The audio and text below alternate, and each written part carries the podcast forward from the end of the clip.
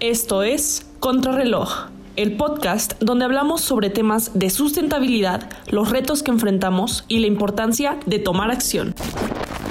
Hola amigos, amigas, compañeros, compañeras, ¿cómo están? Qué bueno que nos sintonizan en esta nueva transmisión de su podcast favorito, Contrarreloj. Aunque no tenemos un reloj aquí con nosotros, queremos platicar sobre temas que nos interesan. Hoy, hoy me presento, José Antonio Pepe, como más me gusten decir. Este, vamos a hablar de un tema bastante interesante, entraremos un poco en eso, pero algo que me emociona bastante es que tenemos la introducción, la presentación de una nueva conductora y locutora para este programa. Monse, ¿cómo estás? Hola, Pepe. Eh, muy bien, estoy muy bien, muchas gracias. ¿Y tú cómo estás? Estoy, estoy emocionado, te digo, este tema es algo de lo que no estoy tan empapado, tan familiarizado. Entonces, este, creo que es algo que no se toca mucho ya para no dejarlos a todos con el misterio, ¿no? De, qué vamos a hablar. Posiblemente lo vieron en el nombre del podcast, pero hoy vamos a hablar del veganismo, que es por qué esto es tan relevante para la ecología, por qué esto afecta al desarrollo sustentable, por qué es algo que no se toca, cómo es en México y por qué no, por qué no ha tenido el impacto que debería tener en el corto, mediano, largo plazo. No sé, Monse, ¿cómo ves el tema? ¿Te emociona? ¿Te interesa mucho? ¿Cómo lo ves? De hecho, estoy haciendo un trabajo muy extenso de la escuela sobre precisamente esto, de los efectos de esta industria ganadera. Me encanta. cuando dices efectos, ¿te, refieres hacia ti, hacia ti como persona o hacia el ambiente en general? Mm, en lo que me estoy enfocando principalmente es en los efectos en el medio ambiente. Me importan más que nada como esa, e, esa contribución que tiene este, esta industria que es al ecosistema, no tanto a nosotros, porque nosotros somos este, pues quien está iniciando, ¿no? O sea, esta gran industria. ¿Tú, ¿Tú cómo ves? De hecho, o sea, investigué relacionado a esto y déjame decirte que, o sea, con lo que ves en redes sociales, lo que hay, la información que hay en internet, no hay muchas cosas que digas como con tanto, tanto tiempo de investigación o con tanto trasfondo. De hecho, hay varios como conceptos nuevos que están saliendo de esta parte del veganismo, como es el, el especismo, ¿no? Que es como esta, digamos, discriminación hacia otras especies digamos, lo pongámoslo en, cierto contexto, ¿no? Si el racismo es la discriminación hacia las diferentes razas que hay, el especismo es, esta superioridad de las personas, de la, de la raza humana, como sobre cualquier otro ser vivo en el planeta. Entonces es algo que ha estado creciendo, algo que ha estado agarrando mucho, digamos, ímpetu en México y, digamos, en el mundo. Pero bueno, vámonos por, por partes, creo que es una, una buena introducción parece algo nuevo. Realmente, de soy sincero, no me siento muy cómodo hablando con esto porque es algo que no conozco de, lleno, pero creo que es interesante, es, perdón por ese lapsus, creo que es interesante tomarlo y tocarlo, ¿no? Aunque puede que sea incómodo o no haya mucha información al respecto. Sí, y más interesante. Sí, perdón, más que interesante, creo que es muy importante, este, más que nada para pues para nuestra sociedad, ¿no? O sea, no solamente estamos dañando como a los animales, nos estamos dañando a nosotros mismos al hecho de estar al hecho de que este tenga este efectos negativos pues en el ecosistema, ¿no? Como creo que el principal de todo esto son los gases de efecto invernadero. ¿Tú, ¿Tú, qué opinas de esto? O sea, la verdad es que ha incrementado bastante. O sea, se ha dicho que desde hace 200 años, o sea, ha habido un crecimiento del 40% del CO2. O sea, esta es bastante para hacer tan poco tiempo. Sí, de hecho, este es el, el impacto de la industria este, ganadera a la creación, más bien a la liberación de estos gases hacia la atmósfera, como lo son el metano o el mismo dióxido este, de carbono. O sea, y este, esta gran cantidad de demanda que existe para los cárnicos para abastecer a todo el mundo. Algo que es como una dieta diaria normal de todos los días. Oye, me voy a echar un pollito, me voy a echar una carnita asada. ¿Sabes? O sea, qué tan común, y no solo, pues digamos, el estereotipo de Monterrey, ¿no? Con tu carnita asada, sino en todo México, ¿no? Y me atrevería a decir que gran parte de América Latina, tan común como echarte una carnita el fin de semana con tu familia, amigos, qué tan seguido lo haces, ¿no? O qué tan normal es esto en la gastronomía regional y mundial, ¿no?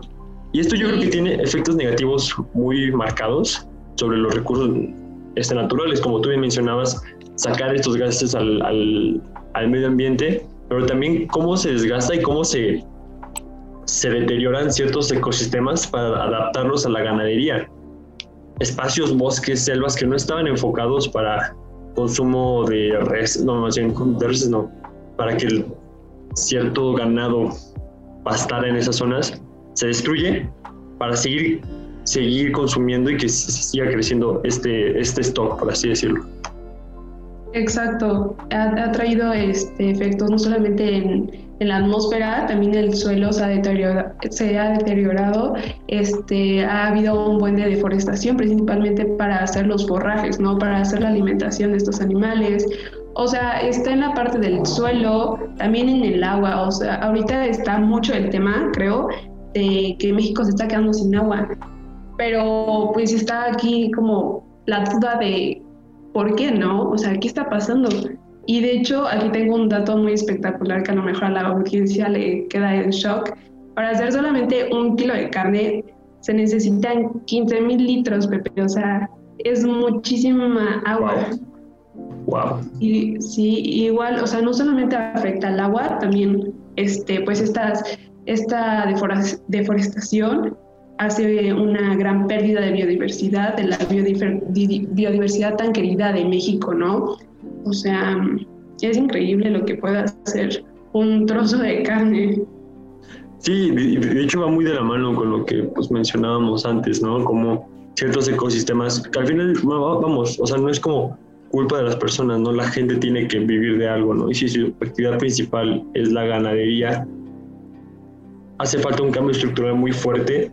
Diga, centremos en México, ¿no? Es el que conocemos más y tenemos más contexto, ¿no? Hace falta un cambio radical y estructural muy fuerte en el país para que gente que se ha dedicado generaciones, tres, cuatro generaciones a este oficio, de noche a la mañana no los puedes dejar de hacer. Y si ven de que el terreno donde pastaban sus, sus vacas antes ya no es fértil, van a ir a buscarlo este, de otro lado, porque desde ese punto de vista es algo a muy corto plazo, ¿no? O sea, no es solamente echarle la culpa a los ganaderos y ya. Creo que es algo muy cerrado, no es, no es apuntar dedo a alguien, sino a un sistema como tal que eh, hace que este consumo masivo de, de, de carne, de reses, de seres vivos que son creados únicamente para, para consumo humano, cuando puede que haya otras alternativas, ¿no? Como es esta parte del veganismo, Exacto. Este, por esta parte del sistema es muy complicado porque es, se dedica a toda una masa, ¿no? Y cómo vas a desemplear a personas que se alimentan principalmente de esto. Y otro punto que tocaste, que me interesó bastante, es de, de lo moral. O sea, realmente este, las personas no se dan cuenta que lo que están consumiendo son animales, no es comida, no es un producto como tal. ¿Estás de acuerdo, Pepe? Es algo procesado. o sea, te digo, yo investigando, o sea, yo, digamos, tocando ese tema, ¿no? O sea, el consumo de carne es algo bastante presente en mi vida. Realmente esta parte, te digo, a, a título personal, como tal, si me dijeras de un día para otro tienes que cambiarte a, a la parte de vegana, que creo que es algo que está también, digamos, un poco sesgado, algo que no se sabe tanto, la diferencia entre ser un vegetariano, un vegano, o digamos un carnívoro, por así decirlo, ¿no? Donde vegano es de que no consumes nada que venga de origen animal. En contraparte, un vegetariano puede, no consume carne, pero sí otros derivados como de un animal, como por ejemplo puede ser el huevo, ¿no? Entonces, yo creo que también cabe resaltar esta distinción, ¿no? Que antes de seguir con esto. Y yo creo que es algo que no, que no se discute tanto, como desde la parte moral que dices, ¿no? Material hay en internet, ¿no? Videos, este, reportajes, documentales, ¿no? De, cómo es la vida en un, en un, en un matadero, ¿no? Las condiciones en las que tienen a los animales, vacas, pollos, para pues, consumo humano, por el simple hecho de consumir, ¿no? Y, y que eso es una, una prisión de por vida por el simple hecho de ser de cierta especie. Yo creo que eso recae mucho en la parte moral, ¿no? Sí, exacto. O sea, no solamente es como el terminar como con la vida del, del ser, ¿no? O sea, es realmente como la tortura que han vivido durante toda su vida. Desde que nacen son este, metidos a la esclavitud para nuestro consumo. O sea, realmente es un tema bastante fuerte, pero creo que necesita, necesitamos como sociedad este, verlos, ponerles atención, porque realmente este, cuando se trata de humanos nos afecta, ¿no? Que una persona sea violentada realmente, pues como un humano a uno no le gusta, ¿no? Y ahora ver a otro ser vivo, ser violentados por la misma especie creo que está peor aún. Yo creo que esto recae mucho en la parte del especismo, ¿no? Hay ciertas especies que inclusive las consideramos más importantes que otras. Por ejemplo, si de repente vieras pongamos el mismo ejemplo, ¿no? Cuando dicen, bajando un poco el nivel, no, no nivel, sino como la plática un poco más relajada, ¿no? Cuando te dicen, me voy a echar unos tacos de, de perro, ¿no? Tomas mucho broma, ¿no? Pero si, te enteraras que los tacos de la esquina este, de tu casa realmente mataran a perros para darte de comer su carne, el escándalo que se llamaría, se, se cierra ese lugar y la gente deja de ir por el simple hecho de que el perro está visto como un animal doméstico, más no de consumo. Al final del día, si lo ves así, la parte de carne es la misma. Estás matando un animal para comértelo. Simplemente es la especie que tú le das más peso sobre otra. No sé si compartes ese punto de vista conmigo. Sí, por supuesto. Este, principalmente creo que influye demasiado la cultura. Por ejemplo, aquí en México suele pasar eso, como tú decías, de los tacos pero poniéndonos en el lugar de la India, ¿no? Este, las vacas son sagradas, ellas no las tocan por nada. O sea, y aquí cuando es muy normal comer este, carne de vaca, ¿no? Ahí es prohibido, o sea, te ven mal. O, por ejemplo, vámonos a la cultura de China. Ahí sí es bien visto comer este, carne de otro tipo que nosotros no consumimos, como... No tengo los ejemplos tan claros para no hacer tan no hacer un estereotipo, pero he escuchado que, que hay un mercado muy de que venden carnes exóticas. Y de hecho ahí, eh, perdón, perdón Pepe, este, de hecho ahí entra este, que en esos mercados han entrado las zoonosis, que es prácticamente para dar contexto, las zoonosis son las enfermedades transmitidas de animales a humanos. Y principalmente es eso, ¿no? Como las condiciones en las que tienen los animales para nuestro consumo e incluso nos puede afectar directamente a nosotros, como lo estamos viviendo ahorita, o sea, con la pandemia, ¿no? Que es una zoonosis causada por un animal, ya, ya hubiera sido por nuestro consumo, que alguien se lo comió, no se lo comió, alguien lo tocó, no lo tocó, pues es el contacto directo de los animales con los humanos. ¿Tú qué opinas? Ah, es, es, mucho de lo que decía, ¿no? Del meme de ¿por qué, no, por qué se echaron ese calito de murciélago en unas quesadillas, ¿no? Hubiera sido menos peligroso para el planeta, en sentido por el COVID. Pero sí, sea como sea, ¿no? Este, yo creo que particularmente esta parte del COVID, creo que no está 100% comprobada. No estoy diciendo que la zoonosis no exista. Hay enfermedades que han brincado de animales a humanos y humanos a animales. Sin embargo, bueno, yo creo que todo parte del contexto, ¿no? Esta parte que mencionabas en China, esta parte de comer lo que se mueva, por así decirlo, fue porque hubo un periodo en el siglo XX en el que en China no había que comer. No había, no, había, o sea, estaba una crisis bastante fuerte. Y de ahí empezaron para que la gente no se muriera de hambre a incentivar la cacería de ciertas especies. Pero vamos, son reglas del pasado que se están aplicando hoy en día que puede o no tener una, un efecto a la salud humana, ¿no? Entonces, de hecho, antes, creo que era algo desde el principio que te quería preguntar, pero se me olvidó entre tanta cosa. ¿Tú eres vegana? ¿Eres vegana? Este, justo voy a hacer la transición, ahorita soy vegetariana. Este, llevo sin comer carne eh, alrededor de, de seis años, voy a cumplir seis años, está el 15 de mayo, o sea, realmente empecé muy chica, cuando tenía 11 años decidí ya no consumir carne. Sí, o sea, la verdad es de que a mí lo que me impactó para hacer como esa decisión fue un documental que vi, por si alguien que nos está escuchando lo quiere em, ver, se llama, mm, no tengo el nombre tal cual, pero es ¿qué pasaría si los mataderos fueran, tuvieran paredes de cristal? Ah, ya sé cuál hablas. Esto es un mensaje para paréntesis, perdón, a nuestra audiencia. Todo este contenido, este material, cosas que mencionemos, las vamos a poner en nuestras redes sociales, contrarreloj-sem Así estamos en Instagram y en Facebook. Ya, perdón, sigue nada más esa pausa comercial, publicitaria. este, eh, de hecho, lo narra este, Paul McCartney, quien es vegano, este, pero realmente yo se lo recomiendo porque fue mi primer documental chiquito que vi. Sin embargo, tiene imágenes muy explícitas, hay reportajes y documentales muy explícitos que te enseñan las imágenes de los animales torturados y así. Entonces, realmente, si ustedes son sensibles a este contenido, pues mejor no consumirlo.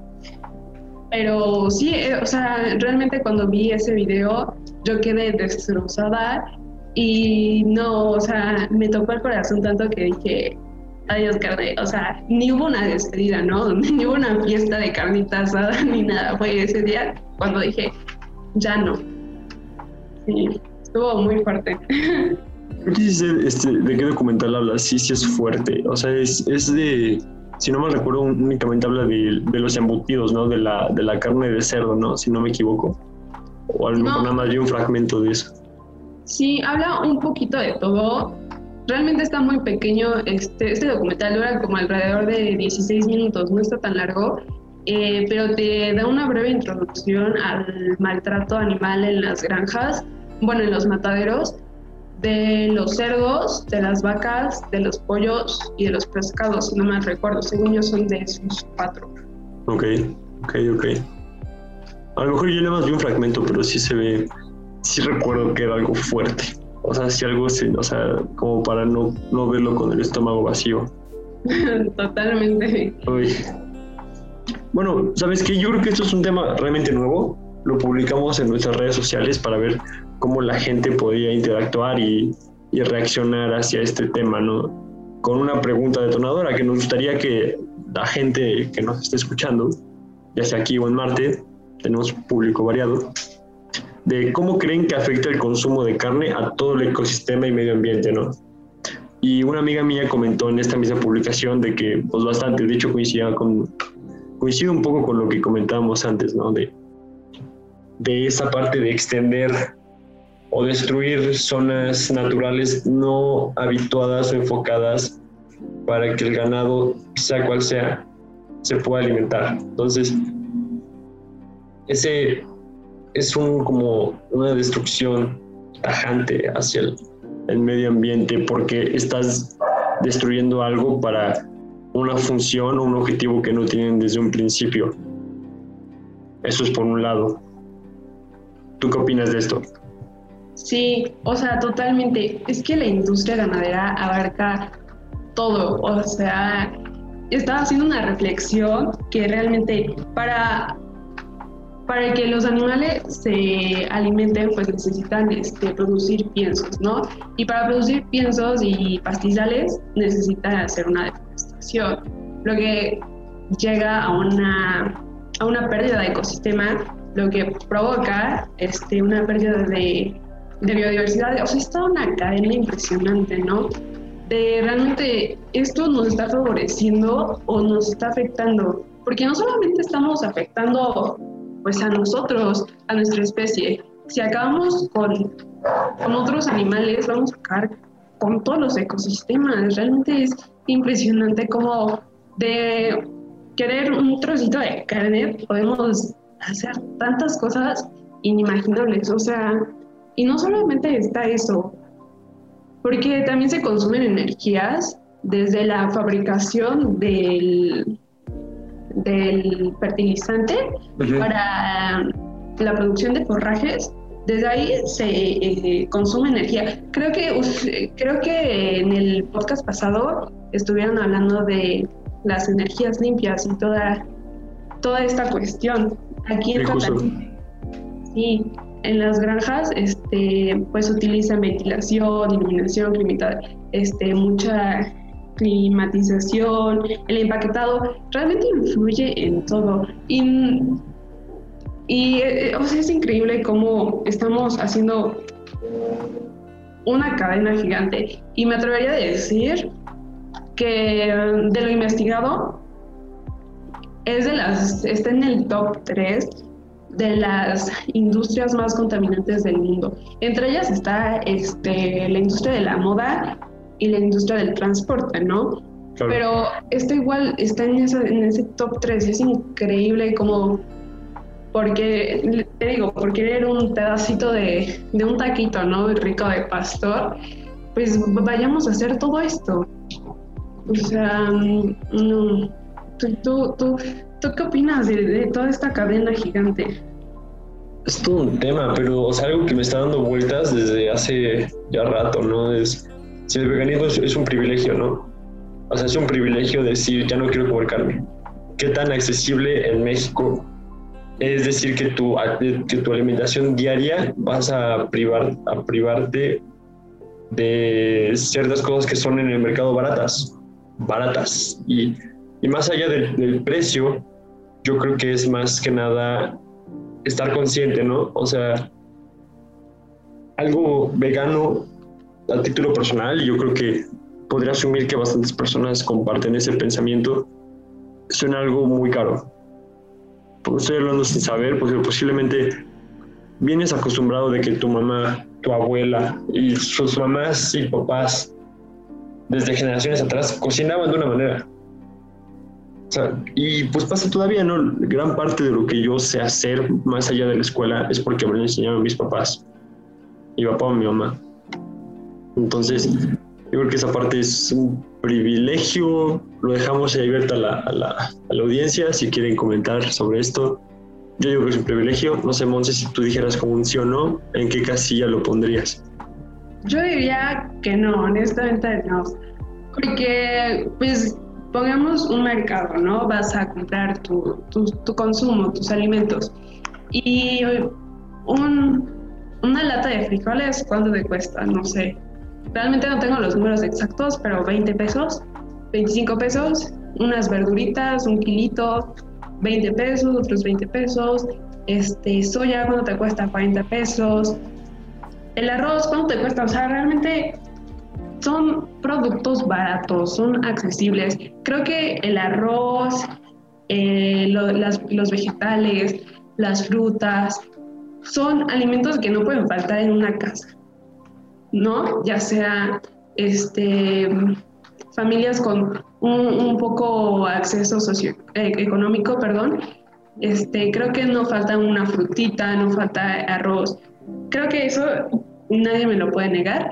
Sin embargo, creo que el pollo, la carne roja, sí son precios un poco más caritos, ¿no? O sea, realmente te digo, no tengo los precios exactos, pero creo que son más elevados, están como a 100 pesos, como a 120, cosas así. O sea, como que sí le doblan el precio. Entonces, yo creo que no, no es tanto caro, o sea, es más como la desinformación y como los mitos que ha habido. Pero algo que no, que sí está como, eh, que hay que resaltar más que nada, es que hay negocios artesanales o negocios, ¿no? Como populares, por así decirlos, que te venden, ¿no? Pues este, mm, ahí voy a poner un ejemplo, chocolate vegano y artesanal, ¿no? O sea, por el simple hecho de decir vegano y artesanal, te suben el precio muchísimo, ¿no? o sea, más que nada te venden el nombre, ¿no? Pero esas son marcas las que te tratan de vender el nombre. Pero realmente si tú tienes una dieta vegana o vegetariana sin sin darle a las marcas, o sea, por así decirlo, sin comprar cosas veganas y, y y demás, creo que sale muy barato. es todo un tema. De hecho, ahí tienen ya dos, dos posturas, la mira de Monse. Si quisieran ahí nuestros oyentes debatirlo, rebatirlo, estaría muy, muy interesante saber este, su opinión en nuestras redes sociales, contra el reloj, quien va José. Bueno, nada más a forma de cerrar un poco este, este episodio, estuvo muy nutrido, bastante, digamos, con opiniones divididas entre Monse y yo, pero creo que al final bastante interesante. Les, les dejo tres consejos fáciles, sencillos que podrán hacer, ¿no? De reducir tu consumo de carne, lo que tú consideres que puedes hacer sin castigarte y hacerlo de manera paulatina. Elegir una que otra opción vegana, otra vez no hacer este cambio radical, es una transición suave, digamos, pero pues poco a poco. Y e informarte sobre ese tema. Sería la última recomendación, no, no ver todo como de tengo que hacerlo todo de golpe ya, porque va a ser un golpe a tu salud muy fuerte. Y último, cuarto, cuídense. Gracias por acompañarnos, Monse. Gracias por compartir este espacio conmigo. Gracias a ti, Pepe. Gracias a todos por que nos están escuchando. Bueno, gracias a todos por escucharnos. Hasta la próxima. Cuídense. Contrarreloj. No hay tiempo que perder. No te pierdas los próximos episodios. Esto fue Contrarreloj. Es momento de tomar acción.